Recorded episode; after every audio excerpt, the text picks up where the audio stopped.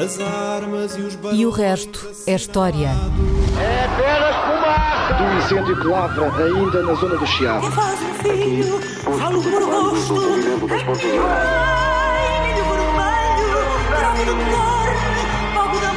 Quer transformar este país numa ditadura. Lamento, lamento. Com João Miguel Tavares e Rui Ramos.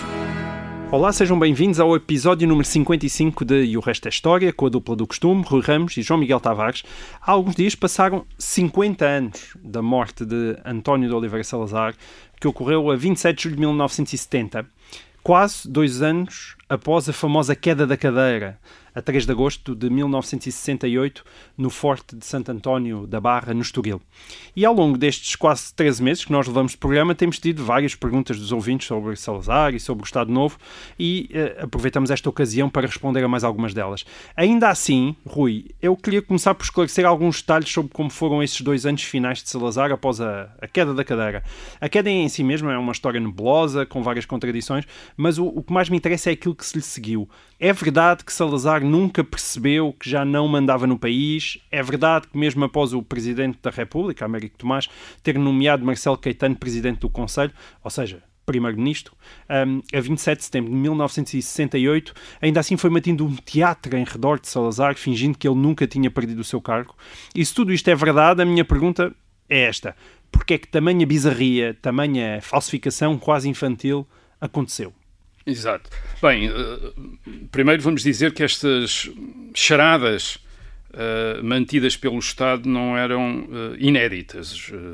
por exemplo, em 1889, século XIX, quando o rei Dom Luís estava a morrer, também lhe ocultaram que o irmão, o infante Dom Augusto, tinha morrido. E dizia-se que até tinha sido impresso um número falso do Diário de Notícias sem a notícia da morte uh, do, dom, do infante Dom Augusto para o rei não ouvir a notícia, porque ele gostava que lhe lessem, aparentemente gostava que lhe lessem o, o Diário de Notícias. Okay. E se recuarmos no tempo, ah. até ao século XVI, em uh, 1553, a princesa Dona Joana, que então estava grávida do Dom Sebastião, também ocultaram Bem, que o grávida marido... de Dom Sebastião, no sentido em que era o bebê, não é? O bebê é que podia estar a, ser... a dar aqui uma, uma notícia O, be... o bebê viria a ser Dom Sebastião. Grávida de Dom Sebastião no sentido de Dom...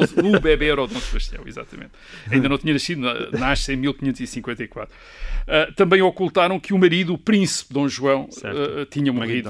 E, portanto, até ela dar à luz, só quando depois ela deu à luz o, certo. o príncipe... Uh, Dom Sebastião, Dom Sebastião, que ia ser o rei Dom Sebastião, é que lhe uh, disseram que o marido, entretanto, durante a gravidez Sim. dela, o marido uh, tinha E, portanto, tinha e ela, morrido. não, ela não tinha estranhado em demasia, o que significa que, Uh, portanto, tinha eram outros tempos. tinha Eram outros tempos. para caçar e que estava fora. Embora ela, te- ela depois comentasse que tinha tido suspeitas de que, o enfim, com tanta.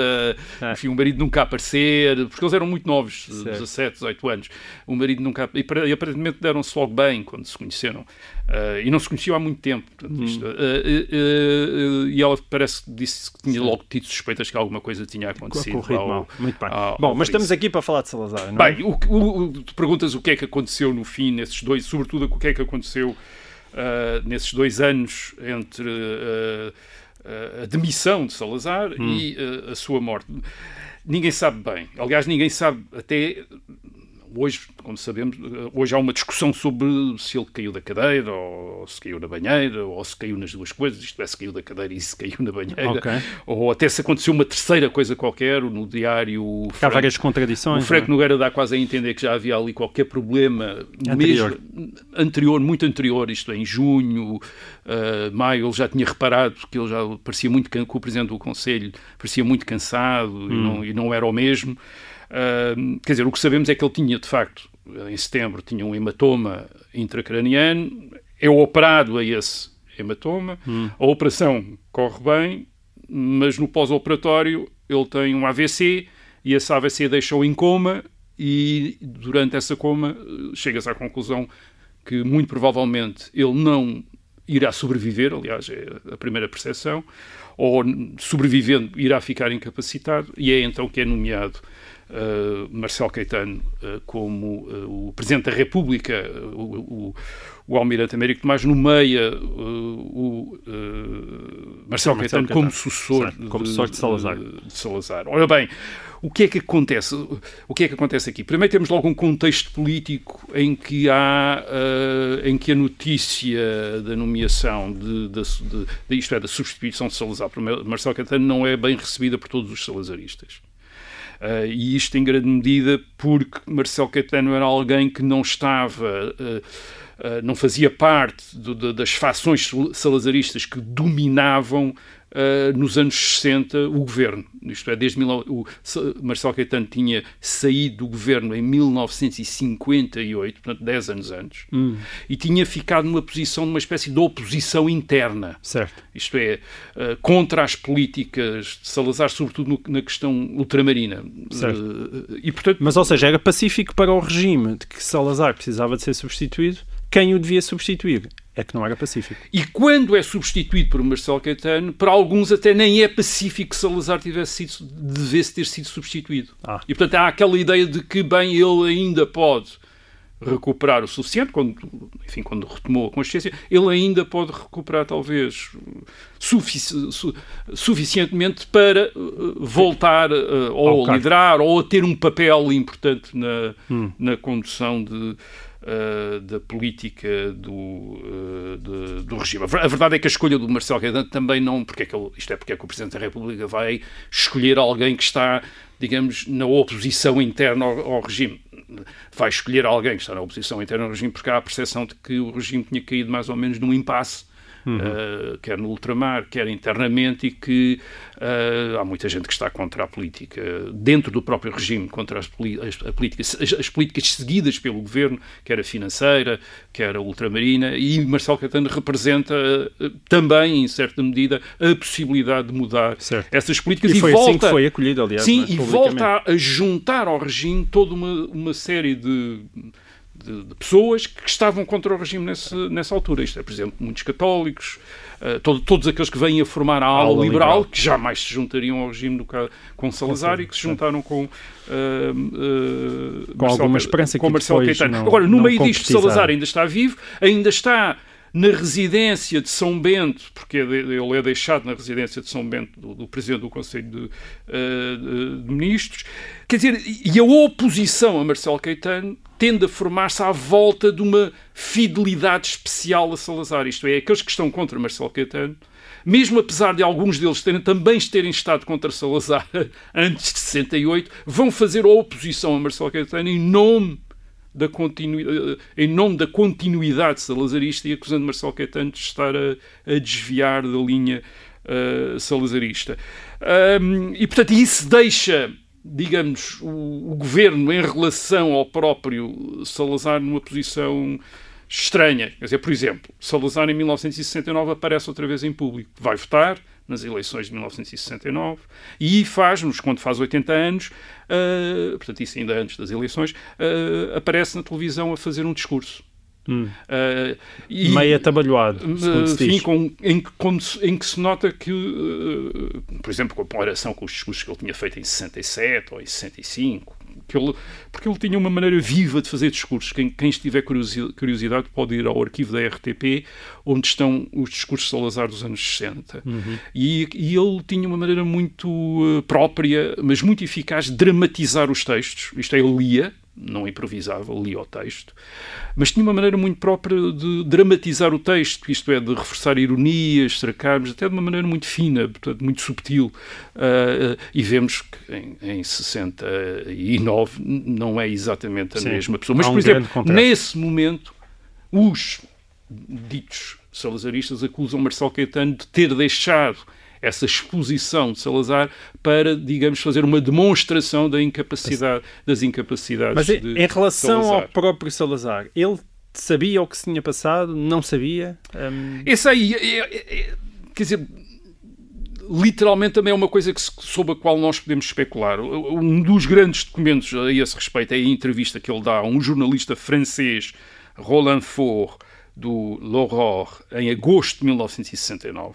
Essa entrevista é publicada em França, não é publicada em Portugal, mas é publicada em França, e é publicada em França e as declarações de Salazar ao jornalista, diz o jornalista que teve uma conversa com, com Salazar, o, o francês Salazar continua, o, o, jornalista já conhecia Salazar antes, já, tinha, uhum. já o tinha entrevistado antes, no princípio da década de 60. Portanto, diz que o francês dele continuava ótimo, Uh, tiveram a falar sobre França o que é que tinha acontecido na Europa. Ele estava informadíssimo, sabia tudo o que tinha acontecido, estava, uh, fazia análises até bastante lúcidas e argutas sobre o que é que estava a passar, mas quando chegou à situação portuguesa, parecia que não ter ideia de ter sido substituído por Marcelo Caetano. Isto hum. é, parecia ter. Ele tinha ideia de que não estava no governo, porque Uh, tinha a ideia que estava num estado físico uh, limitado, mas, mas tinha a ideia de que parecia ser uma situação transitória e, sobretudo, quando o jornalista lhe pergunta, então, uh, então e, o e, professor, o e o professor Marcelo Caetano? E ele diz, ah, o professor Marcelo Caetano continua lá na universidade a dar as suas aulas, etc. Agora, o que é que isso significa? Esse é que é o ponto. O que é que isto significa? Significa, como parece até ser a explicação mais simples de todas, que é Nunca ninguém lhe tinha dito que ele tinha sido substituído e, portanto, ele tinha. Isto era aquilo que ele tinha deduzido uhum. na, na, cabeça dele. E, portanto, o, o, Presidente da República, aliás, ele próprio confessa, o, o Almirante Américo Tomás, não lhe tinha dito que, que ele tinha sido substituído, até porque achavam que se lhe tivessem, que isso podia causar um choque outra vez. E, mais um AVC. E, e mais um AVC. Portanto, ou não lhe tinham dito, ou então, e essa é uma explicação perversa, quer dizer, mais complicada, perversa, mas não totalmente impossível, ele tinha, ele tinha percebido uh, e estava a fazer também o seu teatro, isto é, a fazer de conta que hum. não lhe passava sequer pela cabeça, isto é, que era impossível uh, ele uh, ser substituído. O médico dele, o Eduardo Coelho, nas memórias que de, deixou, diz que, que, ele tinha, que Salazar tinha percebido o que é que tinha acontecido e até lhe teria comentado com ele, dizendo-lhe e cito, correram comigo brutalmente. Hum.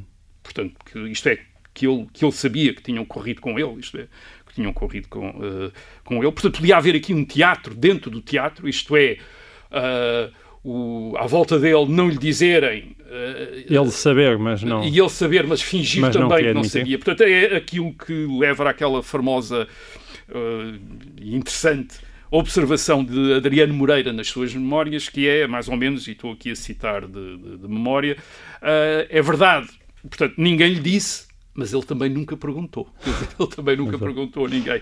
Ou, ou, ou, seja, isto parece tudo um bocadinho absurdo. Isso é um facto, parece bastante. Bastante absurdo, mas isto é política mesmo. Isto é, havia, havia aqui uma política pós-salazarista, portanto podemos admitir que Salazar tenha recuperado muitas das faculdades mentais, e, e o Roland Faure sugere isso em 1969, mas faculdades mentais que naquele redoma em que ele está não o tivessem levado a perceber exatamente o que é que se tinha passado, ou que o tivessem levado a perceber o que é que se tinha passado, mas eh, a maneira dele lidar com isso foi eh, não admitir isso, ele próprio não admitir isso uh, com as pessoas com quem, uh, uh, com quem falava. Portanto, é, é, é algo enfim, temos de deixar ainda aberto uma, uma, uma interpretação de, de, definitiva sobre esses, sobre esses dois anos uh, finais do, do de, de Salazar e sobre o que é que aconteceu exatamente. Muito bem. Vamos então às perguntas dos nossos ouvintes sobre Salazar. O Gonçalo Caetano e o Américo Vratos fizeram perguntas muito semelhantes sobre a forma como um homem oriundo de um meio pobre, rural e cristão se tornou e permaneceu como ditador durante 36 anos. Mas vale a pena citar um excerto da longa pergunta do Américo Vratos. Normalmente, a história é contada pelos vencedores. Todos conhecemos a história do 25 de Abril, que acabou com a guerra e a ditadura. O que normalmente não nos é contado é o porquê do Estado Novo. Eu recordo-me de ouvir a minha bisavó Conceição idolatrar Salazar porque acabou com a fome e a miséria. Na sua geração e no seu meio, Salazar era um herói e um salvador para pessoas como ela. Nunca se queixou da ditadura, da falta de liberdade e contava que as condições de vida das pessoas melhoraram muito com a chegada de Salazar. Ora, diz o, o, o, ouvinte, há aqui qualquer coisa que não bate certo. Como é que um académico de Coimbra que nunca ambicionou o poder se torna no poder absoluto? Como é que uma ditadura militar entrega ao poder um civil? Porque é que o odiado Salazar ganha um concurso de popularidade na televisão 40 anos após a sua morte? Se era assim tão mau e uma personagem tão odiosa? E conclui afirmando que penso que há toda uma história e um contexto que conduzem à escada de Salazar que nunca nos foi devidamente contada. Falta ouvir a versão dos que perderam, diz o ouvinte. Falta mesmo ouvir a versão dos que perderam, Rui? Não podemos dizer que falta, isto é, não hum. falta.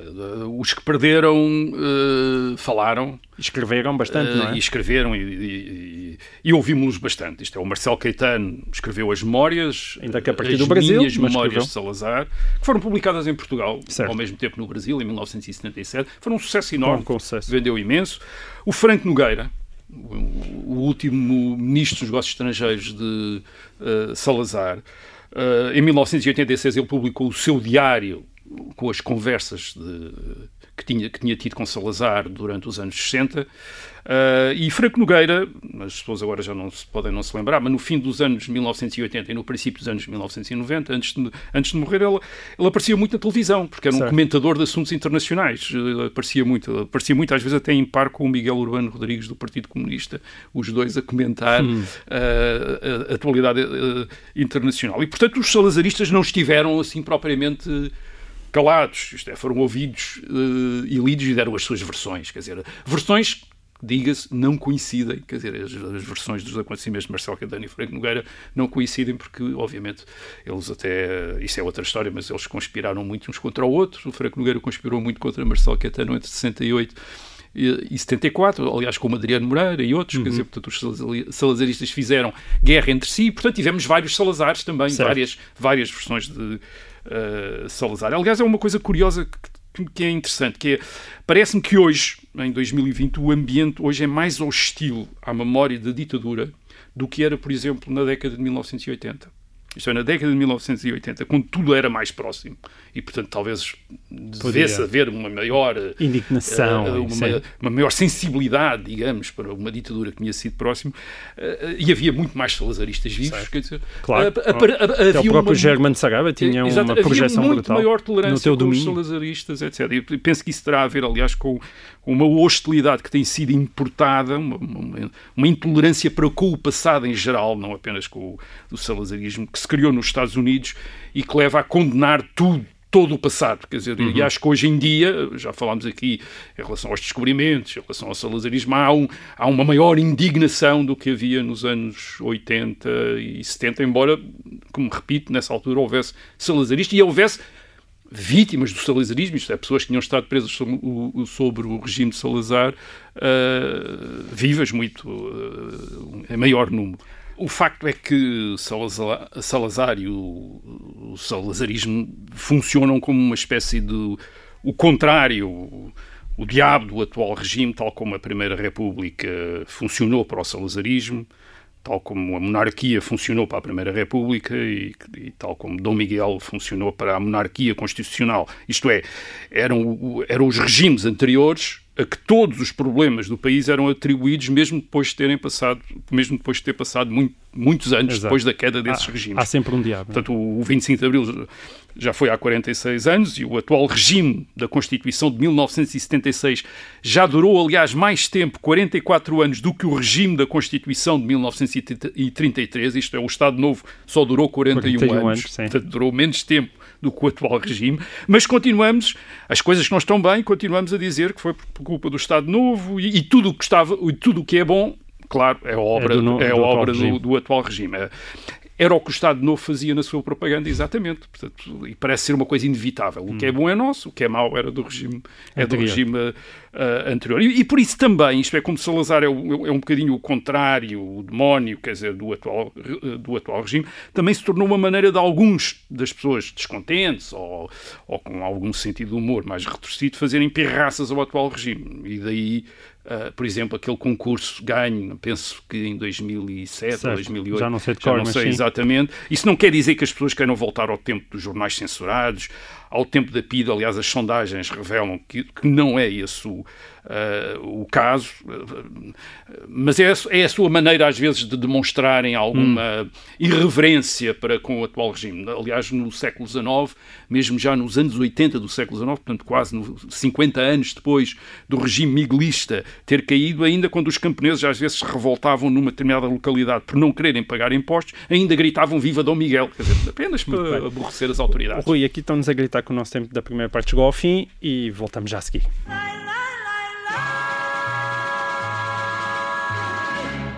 Olá, seja bem-vindo de volta à segunda parte do episódio 55 de O Resto é História. Nós está, ficamos a meio de uma pergunta sobre Salazar e eu proponho que regressemos à bisavó Vamos do nosso ouvinte Américo Varatojo, porque a pergunta dele era, de certa forma, ele está a pedir ajuda para lhe explicarem porque é que a minha bisavó gostava assim tanto de Salazar. Ora Ou seja, bem. porque é que no início do regime o Salazar teve que conquistar o coração de toda a gente, de, de, tanta gente, obviamente não toda, certamente, mas pelo menos de muita gente. O que é que justifica Exato. essa paixão por Salazar? É, é uma boa pergunta, quer dizer, porque a memória que ficou de Salazar, aquela mais forte, é a memória do fim, quer dizer, porque é, é a memória dos anos 60.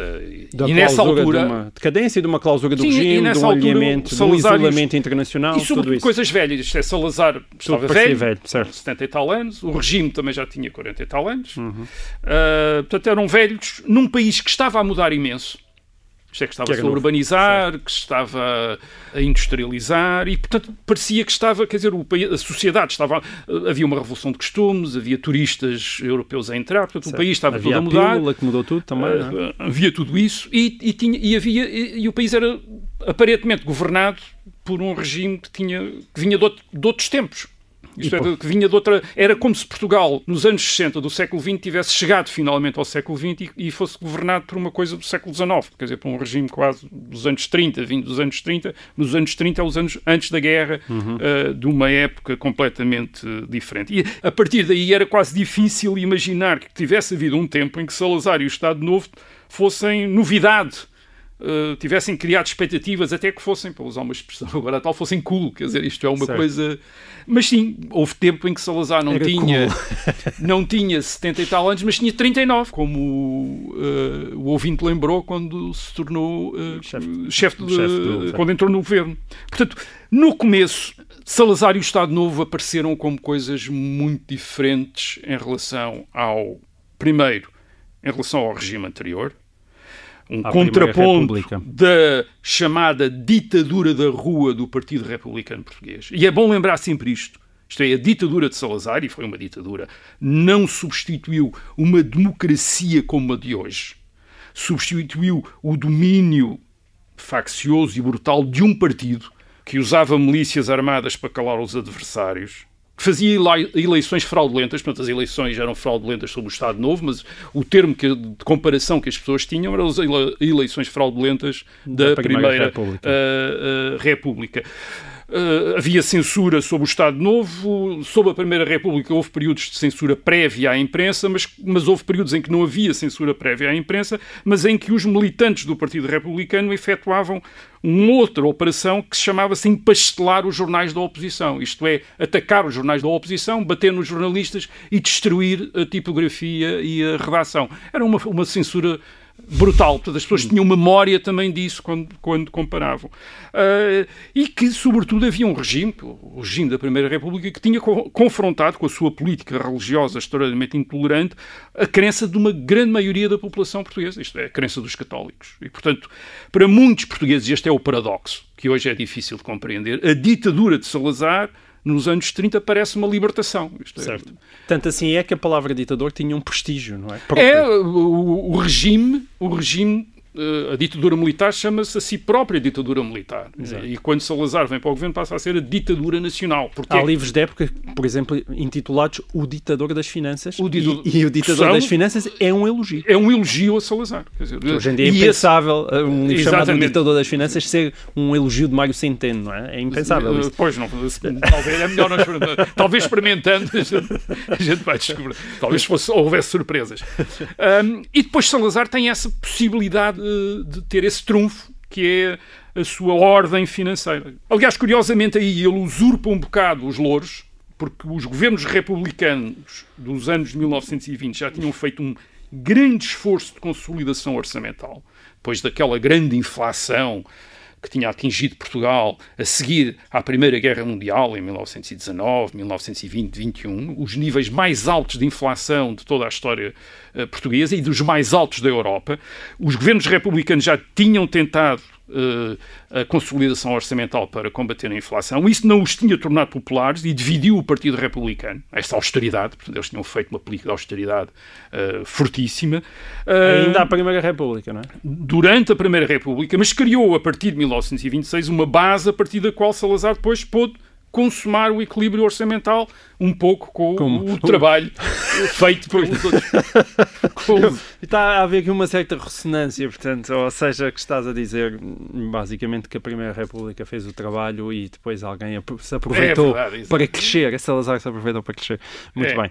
Uh, exatamente. Bem, além disso, isso foi muito importante, isto é, a estabilidade orçamental e, sobretudo, a estabilidade monetária na vida das pessoas. Hoje já não há experiência da inflação há bastante tempo mas faz uma diferença total. E, e daí uh, esse sentimento de apreciação e de gratidão de muita gente para com José Salazar nos anos 30. Trouxe-lhe ordem, finanças em conta, uh, finanças certas e, portanto... e depois, claro, houve aquele económico. episódio da Segunda Guerra Mundial uh, em que, depois de, de, entre 1939 e 1945, Salazar aproveitou bem o interesse das potências beligerantes em manter é manter... Perdão, a neutralidade de Portugal para dizer que tinha salvo Portugal da guerra, que tinha sido ele certo. a impedir que Portugal uh, entrasse na guerra. Não estou a dizer que não teve mérito, uh, mas como é compreensível, se claro. alguma das potências beligerantes, quer a Alemanha, quer os aliados, estivessem mesmo interessados em envolver Portugal na guerra, não havia cá habilidade diplomática nenhuma de Salazar que tivesse, uh, impedido, impedido Uh, isso. Mas isso quer dizer, quando chegamos aos anos 40, digamos, quando chegamos à exposição do mundo português de 1940 ou até mesmo, ou até mesmo 1941, 42, há muitos portugueses, sobretudo até católicos e tradicionalistas, aqueles que tinham sido perseguidos durante a Primeira República, que olhavam para Salazar como um homem que dera credibilidade à moeda, que depois da inflação dos anos 20, começar a fazer estradas, barragens, escolas. Uhum. Isto é o grande programa de construção de escolas a partir de 1940, que manteve o país fora da guerra, que tinha deixado os católicos em paz, enfim, tinha feito a concordata com a Igreja. É verdade que os republicanos também já tinham começado a deixar os católicos em paz nos anos 20, mas as pessoas tinham ficado com a memória das perseguições uh, dos anos 1911, 1912, 1913. Quer dizer, essa é que era a memória mais forte. Uh, e, portanto, Salazar também aparecia, podia fazer, e invocava isso. Isto é, uh, nos anos 40, eles constantemente, o, o, regime salazarista compara aquilo que fez com a República para dizer, estão a ver. Certo, como a gente a já explicou. Portanto, havia, havia ditadura, havia violência contra os inimigos do regime. Uh, não havia partidos políticos livres. Uh, as eleições eram uma farsa. Uh, mas antes de Salazar também tinha havido violência, as eleições também tinham sido uma farsa.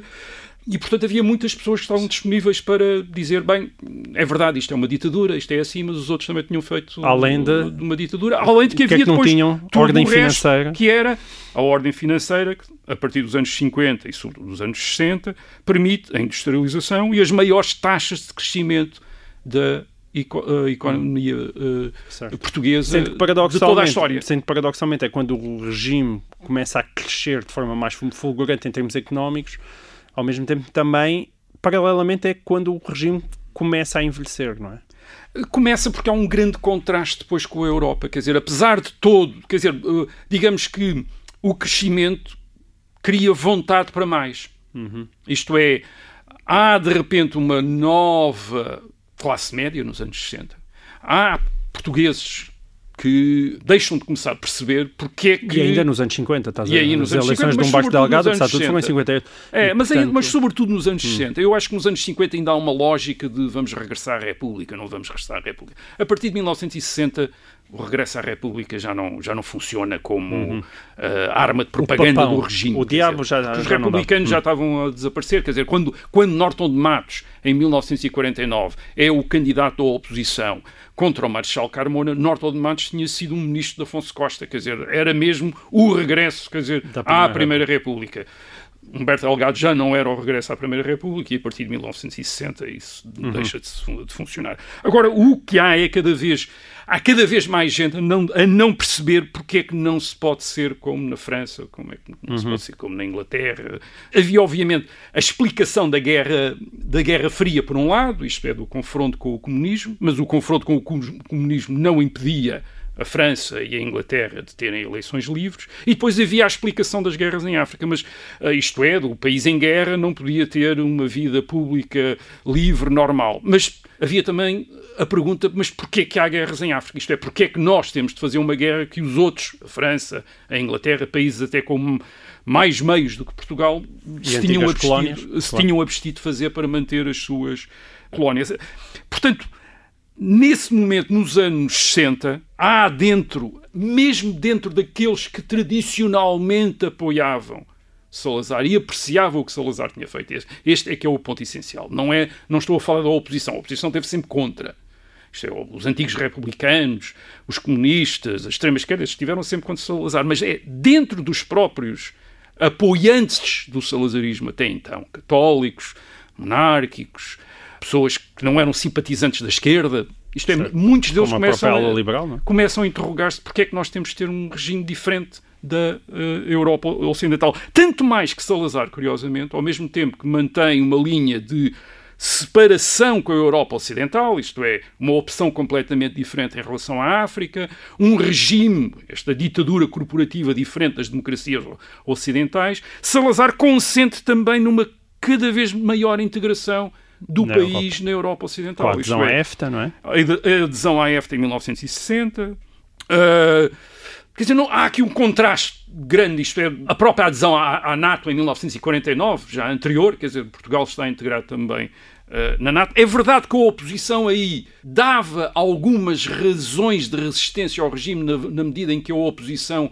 ao salazarismo era dominada por forças políticas inimigas da economia de mercado e da integração eh, europeia e, portanto, havia o risco de um, um governo, se o governo passasse para a oposição anti-salazarista, anti a segurança e a prosperidade do país serem postas em causa. Certo, mas, mas, também, isso... como nós vimos, esse, essa oposição também era a posição que o próprio Salazar alimentava. É? Era uma Exatamente, o próprio Salazar dizia estes são os únicos alternativos. O que, tá, o que estava a ver também em 68, 69, a oposição não era toda assim. Uh, e os próprios salazaristas estavam já convictos que eram eles próprios poderiam fazer uma transição. Isto é, eles próprios podiam transitar e até vir a ganhar eleições. Vir a ganhar eleições, isto é, fazer eleições. Exatamente. A experiência inicial que tu achas, não é? Sempre é essa a tua tese, que achas que não vingou por causa da Guerra da África. Sim, a Guerra da África paralisa a capacidade de decisão uh, uh, do governo. Mas, mas não é por acaso que o 25 de Abril acontece depois da crise de 1973 crise do, a chamada crise do petróleo, que compromete a prosperidade económica e cria inflação outra vez em Portugal e os conflitos associados à inflação, como nos anos 20. E, e, depois, claro, a guerra em África que se estava a tornar cada vez mais uh, insuportável. Quer dizer, isto é, Sim. por menos. Havia uma geração que inevitavelmente ou fugia ou, ia lá parar. Não? É? Ou ia lá parar, quer dizer, não, estava a tornar-se cansativa, quer dizer, porque, Sim. repara, o grande problema da guerra em África é que quando é que aquilo ia acabar, quer dizer, nunca mais ia acabar, nunca. quer dizer, aquilo nunca iria acabar, iria sempre haver ali uma guerra e, e muita gente quis livrar-se disso. Uh, e, e, portanto, ao princípio, em 1932, 33 queriam livrar-se de outra coisa. Em certo. 1974 queriam mesmo livrar-se. E foi essa última imagem que é a imagem que fica. E claro, é? o, o, que fica é de um regime paralisado, um regime de, de, de, de, velho, um regime incapaz de resolver os problemas do país. É a última imagem que fica uhum. em 74. Ainda sobre este tema, o Gonçalo Bastos, que tem apenas 14 anos, enviou-nos uma pergunta com três palavras, mas que eu desconfio que dava para 30 teses de doutoramento. A pergunta é esta: Salazar era fascista? E esta é uma pergunta recorrente, mas que não tem uma, uma, uma, resposta fácil. Aliás, nós já falámos disso aqui no episódio 14, a propósito da André Ventura e das características de um fascista, e também quando abordámos o tema de Rolão Preto e dos camisas azuis. Um, ainda assim, talvez valha a pena uh, voltar brevemente ao tema com uma pergunta muito direta para ti, Rui. O salazarismo foi um fascismo? Na minha opinião, se queremos manter, se queremos que esses palavras tenham algum sentido histórico e não signifiquem pura e simplesmente aquilo que nós queremos, que nos dá jeito que signifiquem, eu acho que teríamos de dizer não, não foi um fascismo. Agora, se entendermos fascismo como uma palavra feia e pejorativa, uh, é? e pejorativa sem qualquer conteúdo específico, então podem, podemos lhe chamar fascismo como podemos lhe chamar outra coisa qualquer, desde que seja um nome feio, uhum. uh, podemos lhe chamar. Uh, nos anos 1930, Uh, isto é, na época em que, os, em que, havia um regime fascista em Itália e um regime nazi na Alemanha, os comunistas, sobretudo os comunistas, isto é, a União Soviética, passaram por uma fase em que chamavam fascistas a, praticamente a todos os que não eram comunistas, uhum. até os sociais-democratas.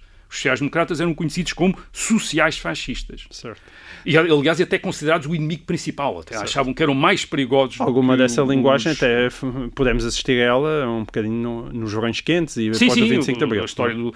Depois, os comunistas continuaram a usar muito à vontade o termo fascismo para designar todos os regimes em que a economia é de mercado e em que há tribunais e polícia para defender o direito de propriedade. Isto é, e chamam eles a isto o fascismo societal. Isso é uma, uma utilização sectária de fascismo que basicamente abarca tudo aquilo uhum. que tem a ver com a economia de mercado e a defesa de uma certo. economia de mercado. E depois tam também há historiadores que acham que se deve chamar genericamente fascismo a todos os autoritarismos que não sejam de esquerda. Isto é que deve-se deve fazer o chamado fascismo genérico, uhum. que é uma coisa ridícula. Quer dizer, imaginemos usar a expressão comunismo genérico para definir todos os autoritarismos de esquerda. E então vamos dizer que, por exemplo, o regime chavista na Venezuela é o comunismo, como na União Soviética. É ridículo. Sim. não ah, é também quem faça isso, não é? Também pois, mas aquilo isso. não é a União Soviética. Tal. E a mesma coisa é essa. Isto é, o Portugal de Salazar não era a Itália fascista. E é importante perceber isso para perceber o próprio Portugal salazarista e a maneira como o Portugal salazarista fazia a sua propaganda e tentava chegar às pessoas.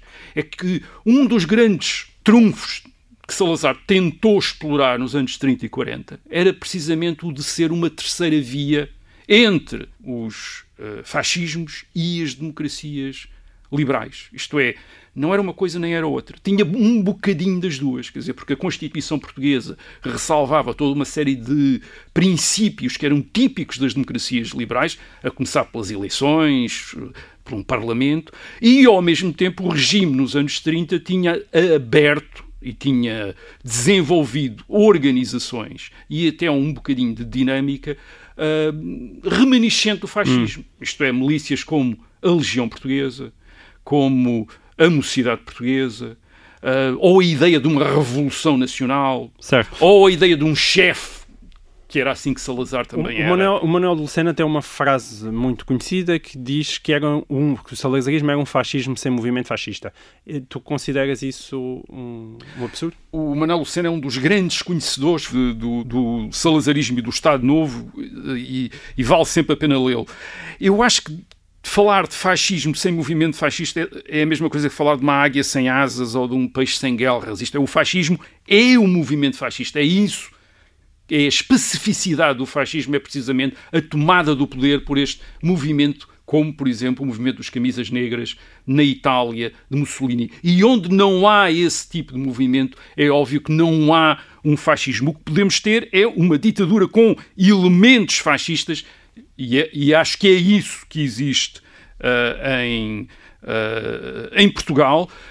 Agora, uh, lembrar sempre que a força do Estado Novo estava precisamente em não, aparecer, em não aparecer como um, como uh, um fascismo, aparecer como uma, uma, síntese, quer dizer, entre democracias liberais uhum. e, e, e, e, fascismo, e, ser isso que o torna até influente como modelo, por exemplo, certo. na França de Vichy, depois de 1940, o regime do, do Marshal Pétain, de colaboração com a Alemanha, adota o Estado Novo e Salazar como uma espécie certo. de modelo sobre o que... Sendo Agora, que reparem... dizer isto não significa dizer não, que ele não era um ditador... Não significa duas coisas. Já, já agora não significa duas coisas. Não significa que que seja verdadeiramente real, isto é, não estou a dizer que os elementos que a compõem são uh, genuínos, não estou a dizer que há verdadeiros elementos liberais no, uh, no regime.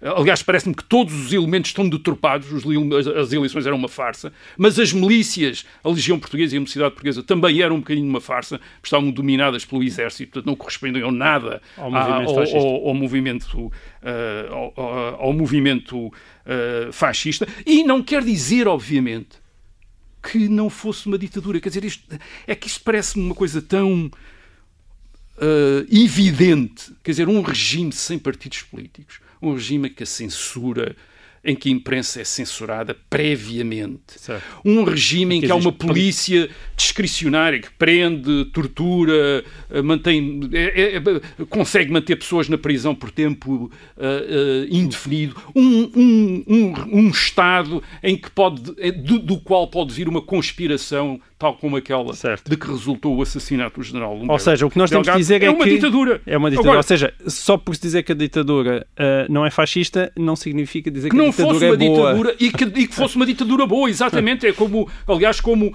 o, os diplomatas espanhóis em 1945 dizem mesmo, até com admiração, eh, até para Franco, dizem isto é espantoso, porque isto é uma a ditadura que existe em Portugal, é uma ditadura fortíssima, é uma ditadura de mão dura, mas que consegue disfarçar, isto é, a nível internacional, parece, uma, parece um regime diferente. Conseguiu criar a impressão que era um regime diferente. Certo. Não era uma verdadeiramente uma ditadura. Não era preciso ser fascismo para ser uma ditadura. Agora, parece que para algumas pessoas as ditaduras só são más quando são fascistas. Esse, esse, é que é um outro problema. Quando não são fascistas, as ditaduras é que são, já são boas. Isso, isso, é, isso é que é um outro problema. Temos de ter atenção à ditadura do tempo. Acabou assim o resto da história. Até para a semana.